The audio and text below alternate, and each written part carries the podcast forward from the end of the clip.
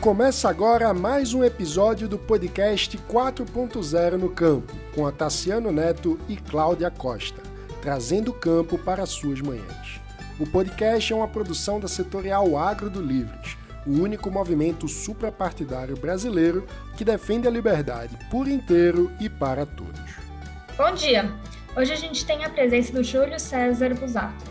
Júlio que é engenheiro agrônomo formado pela Universidade de Passo Fundo, e é uma liderança de classe atuante e reconhecida no Brasil.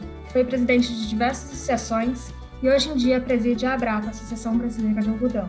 A produção de algodão, que é disseminada pelo mundo inteiro, tendo começado ainda na época dos egípcios antigos, hoje tem uma importância econômica para muitos países. E atualmente o Brasil figura entre os maiores produtores e exportadores de algodão do mundo. Júlio, primeiro eu queria agradecer muito sua presença aqui hoje, aceitando nosso convite, para falar um pouco do seu setor e, bom, como eu estava falando, a produção de algodão é, ela é super importante para o desenvolvimento da economia de muitos países. Não só como o Brasil, no qual tem uma participação extremamente relevante, mas também de muitos países africanos. E a gente tem até uma parceria entre o Brasil e a África, né, na, nessa questão do algodão. Eu lembro muito do Cotton Day, quando os países africanos vinham agradecer muito o Brasil por essa parceria. Eu queria saber que você contasse um pouco como se dá essa parceria entre os países. Ok, Cláudia, eu que quero agradecer né, o convite que você me fez de estar aqui hoje, né? E dizer também que eu sou agricultor e plantador de algodão, viu, Cláudia? Mas essa parceria que existe entre o Brasil e a África, ela, vamos dizer assim, ela funciona com a agência ABC, uhum. que é do uhum. Ministério das Relações Exteriores, né? e que promove, promove transferência de tecnologia do Brasil para a África. Né? E a Brapa é parceira da, da ABC, já que nós estamos juntos no Instituto Brasileiro do Algodão, e tem apoiado esse programa nas ações que eles nos solicitam. Né? Então, basicamente é isso: é transferência de tecnologia para eles aumentarem a produtividade do algodão lá na África. Não, e eu tenho certeza que, como eles vêm muito agradecer ao Brasil, é realmente muito importante para eles essa transferência de tecnologia. E continuando um pouco nessa questão internacional, todo mundo sabe da importância dos acordos comerciais. Mas, infelizmente, o Brasil não tem tido um protagonismo nessa área. Mesmo com uma grande produção, como a gente falou no começo, uma grande exportação, você sente alguma dificuldade para a gente acessar novos mercados ou o setor do algodoeiro ele se depara com alguma barreira no comércio internacional? Olha, Cláudia, dificuldade sim. Nós não estamos enfrentando barreiras mas nós temos uh, grandes dificuldades. Eu acho que começa aqui internamente com um problema de logística, principalmente, não tanto em função da quantidade, mas do custo dessa logística. Né? Eu uhum. acho que houve um erro ali no Brasil quando se, se propôs um sistema de transporte de rodovias, né? Uhum. quando nós devíamos ter apostado mais em ferrovias e hidrovias. Né? Mas isso é um fato que deve ser corrigido para o futuro. Né? Outra coisa, para você ter uma ideia, o Brasil, na década de 90, ele era o segundo maior importador mundial de algodão. Né? E, e hoje, através da tecnologia, que foi criada uh, pelos produtores através da União e suas associações estaduais, coordenadas pela Abrapa, que nos juntamos a Embrapa, universidades públicas, universidades privadas, fornecedores de insumos, enfim, todos juntos construímos uma tecnologia que nos dá hoje a maior produtividade de algodão não irrigado do mundo e transformou o Brasil no quarto maior produtor mundial e no segundo maior exportador mundial. Então, para você ver, Cláudia, que nós passamos em pouco mais de 30 anos de grandes importadores para grandes exportadores. Então, eu diria assim, foi uma revolução o que aconteceu na cultura do algodão do Brasil. Hoje, a cultura do algodão brasileiro ela é feita como era no passado por era por agricultura familiar, eh, só que era na década de 80 e 90 eram pequenos agricultores, principalmente no Nordeste, né? E hoje é uma agricultura familiar, mas uma agricultura mais empresarial, né? E tecnificada. Eu acho que nós temos hoje o que tem de melhor em tecnologia a nível mundial, né? E aí, nos últimos quatro anos, nós dobramos a produção brasileira de algodão, né? E nos tornamos grandes exportadores, né? Para você ter uma ideia, na safra passada, nós produzimos 3 milhões de toneladas de pluma de algodão, 700 mil toneladas são utilizadas para abastecer a indústria têxtil brasileira uhum. e o excedente é exportado. Então, ano passado, nós exportamos 2,4 milhões de toneladas. E isso nos deu o segundo lugar no ranking mundial dos exportadores de algodão. Não, bem legal. E tudo isso também gerando emprego, igual você falou, trazendo tecnologia, aumentando a produtividade no nosso país. Falando ainda um pouquinho do mercado internacional, é, o maior mercado do algodão brasileiro está na Ásia, né? Não é por acaso que vocês abriram um escritório em Singapura. Tem sentido, vocês têm sentido uma mudança no perfil desse consumidor em relação à questão de sustentabilidade? Eh, nós temos sim, né? Nós não estamos recebendo nada por isso, né? Sim. mas nós estamos uh, sendo cobrados por isso, né? Olha, esse programa do, do, nosso escritório que nós abrimos lá em Singapura é um projeto chamado Cotton Brasil. Né? Uhum. Né? Nós precisamos, se nós quisermos aumentar a produção do algodão brasileiro, e por que, que os agricultores querem isso? Porque o algodão ele tem a lavoura do algodão, ele tem a capacidade de gerar uh, uma renda bruta três vezes maior do que a soja e emprega cinco vezes mais pessoas. Então, isso é interessante para os agricultores, isso é interessante para o Brasil. Né? Mas para que nós possamos plantar mais algodão, nós precisamos de duas coisas. Primeiro, rentabilidade da cultura, que vem basicamente da produtividade. E preço, né? Segunda uhum. coisa, mercado, né? O mercado de exportação mundial do algodão é hoje de 10 milhões de toneladas. Então, nós temos alguma coisa entre 20% e 24% desse mercado e nós queremos uma fatia maior desse mercado.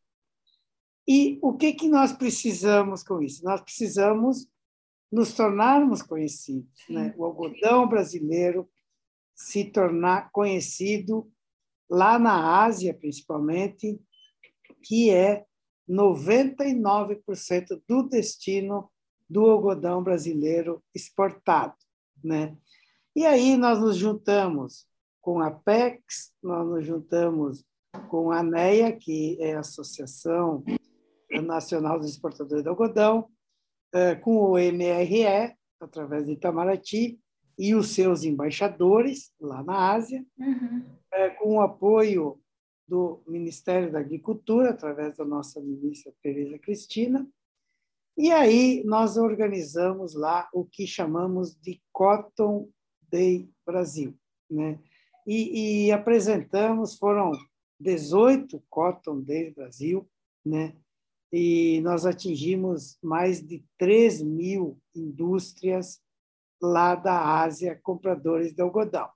E que mensagem nós levamos para eles? Cara? Levamos uma mensagem assim: olha, o Brasil hoje tem algodão em quantidade, uhum. né? nós somos o quarto maior produtor mundial. Nós temos algodão de qualidade, que é atestado pelo nosso sistema de controle SBR-HVI, que é um laboratório em Brasília que nós construímos, investimos 30 milhões nesse laboratório, e que checa a análise eh, da qualidade do algodão dos laboratórios pelo Brasil.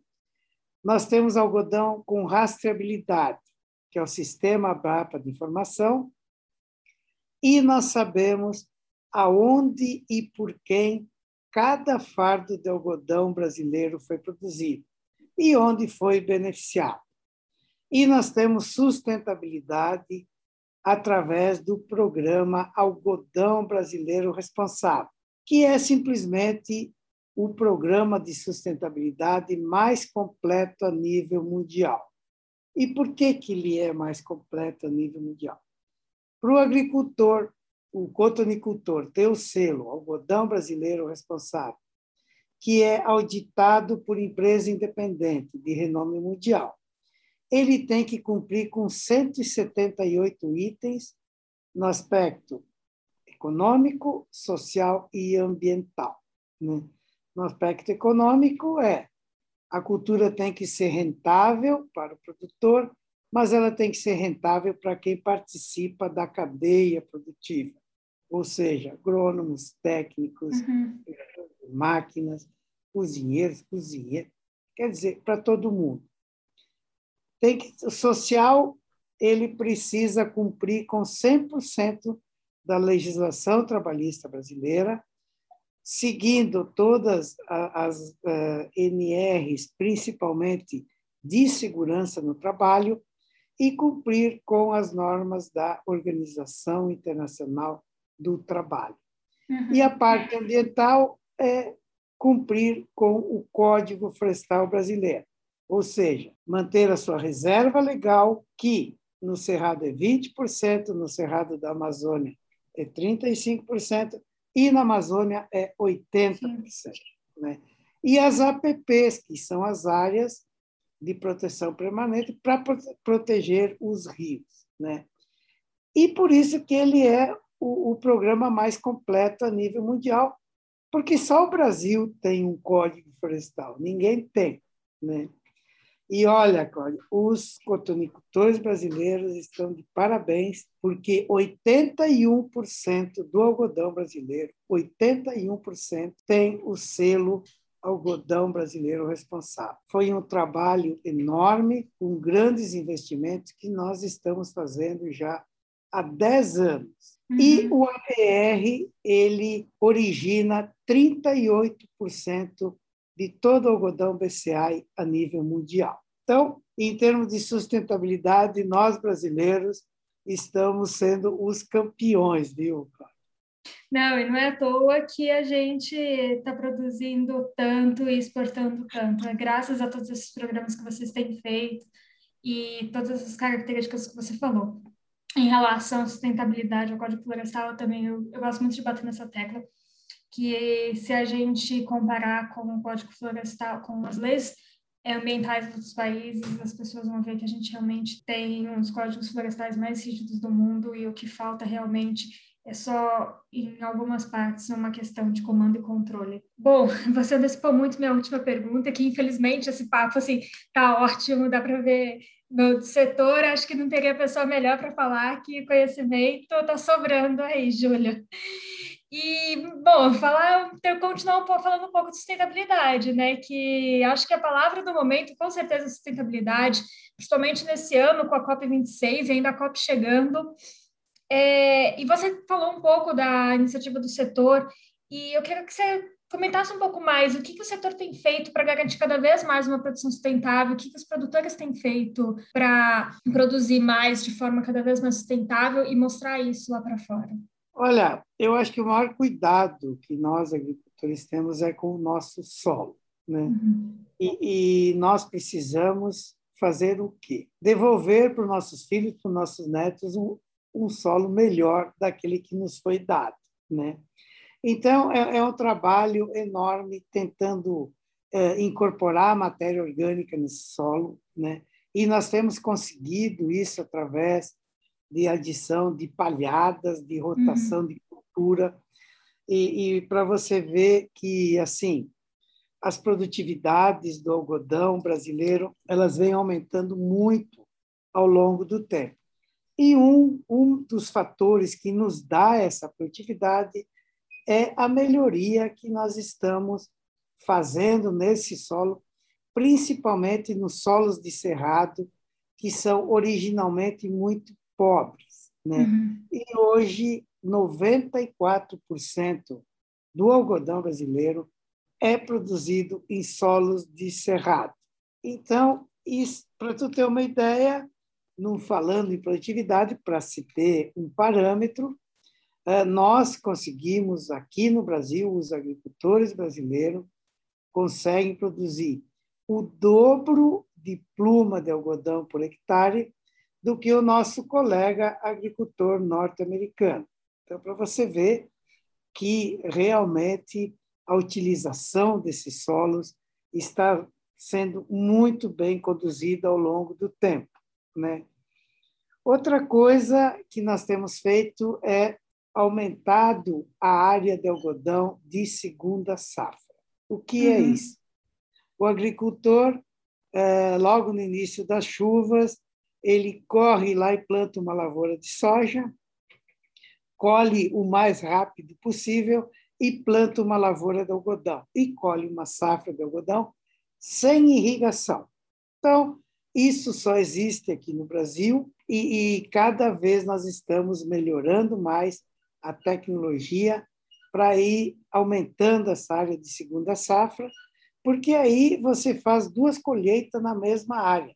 Isso é uma utilização, vamos dizer assim, extremamente racional do nosso solo. E outra coisa que nós estamos nos destacando muito, Cláudia, o Brasil realmente é assim, o campeão disparado na produção e no uso de defensivos agrícolas de origem biológica. Uhum. E o que é isso? Né? É utilizar insetos, eh, fungos e bactérias para combater as pragas do, do, de todas as culturas, né? porque o, o, a pessoa que planta algodão não planta só algodão, ela planta soja, planta milho uhum. também, e a tecnologia vem de reboque para todas uh, as culturas. Né? O, infelizmente, nós não conseguimos produzir um algodão orgânico, porque essa produtividade que nós temos do algodão, ela não vem só da nossa tecnologia, ela vem também do clima que nos ajuda. Só que o mesmo clima que ajuda o algodão para produzir, ele ajuda as pragas e doenças a sobreviver, porque, uh, para você ter uma ideia, lá nos Estados Unidos eles têm seis meses, fica lá um metro de neve, né? Sim. E aqui os insetos têm comida o ano inteiro, né? Não é muito frio, não é muito calor e tem comida o ano inteiro. E nós temos um inseto que é o arqui-inimigo do algodão, que se chama bicudo do algodoeiro, que na década de 80 e 90 dizimou a cultura do algodão no, no Brasil, e por isso nós nos tornamos o segundo maior importador de algodão lá em 90. Né? Eh, eram famílias de pequenos produtores, principalmente na região do Nordeste. O Brasil plantava 4,2 milhões de hectares de algodão. Esse ano nós vamos plantar um milhão e meio, para você ter uma ideia, mas eram pequenos agricultores, agricultura familiar, e hoje muitas pessoas que moram nas periferias das grandes cidades do Nordeste são filhos ou netos desses agricultores que perderam a batalha por esse inseto, né? infelizmente. Mas nós temos como controlar isso, né? e, e o uso do defensivo se fala muita coisa, mas ele tem um controle enorme para que seja usado um defensivo numa lavoura. Tem um negócio chamado manejo integrado de uhum. pragas. Uhum. É um técnico agrícola, entra todo dia na lavoura lá, olha plantinha por plantinha e vê os bichinhos que tem tudo ali. Já vai para hoje vai para o celular, já vai para o computador Sim. do agrônomo e ele vê se tem um nível de dano, e aí faz um receituário agronômico, que é como um receituário de comprar médico, né, de comprar remédio na farmácia, passa para alguém que foi treinado, preparado para fazer essa operação, e aí faz o combate dos insetos, né? E, e o Brasil tem umas legislações também mais rígidas uh, quanto à aprovação desses defensivos agrícolas. Verdade. Então, se diz muita coisa, né? mas o, o defensivo que nós usamos para controlar os bicudos, ele se chama malation, né? Que é o mesmo inseticida que usa no fumacê na cidade para matar os mosquitos da dengue. Inclusive, a cidade de Dallas, eles pulverizam ela três vezes por ano com as pessoas lá dentro Sim. da cidade. E, e, então, quer dizer, não é assim nenhum horror e, e realmente a gente usa só quando necessário. Não, é muito interessante essa história e é muito importante a gente quebrar alguns mitos. Inclusive, fazer até duas propagandas aqui do próprio podcast. A gente tem um, um episódio com o Kleber falando de bioinsumos, que ficou bem interessante, e um episódio com com o Christian Lobauer falando de defensivos agrícolas também, que ele tem um conhecimento ímpar sobre o assunto. Bom, Julia, infelizmente nosso tempo... Ah, desculpa. Parece que eu não falei bobagem aqui, então, né? Nem um pouco. Se quiser até, quem quiser escutar esses dois episódios, já já estão na já estão no Spotify. Bom, Júlia, eu queria agradecer que, infelizmente, assim, o papo estava ótimo, a gente teve uma aula incrível sobre algodão, tenho certeza que todo mundo vai, depois, depois de escutar esse episódio, vai sair conhecendo um pouco mais desse setor, da importância para o nosso Brasil, e queria te parabenizar por todo o seu trabalho e pela liderança que você faz dentro do setor e também dentro do nosso agronegócio. Muito obrigada, Júlio.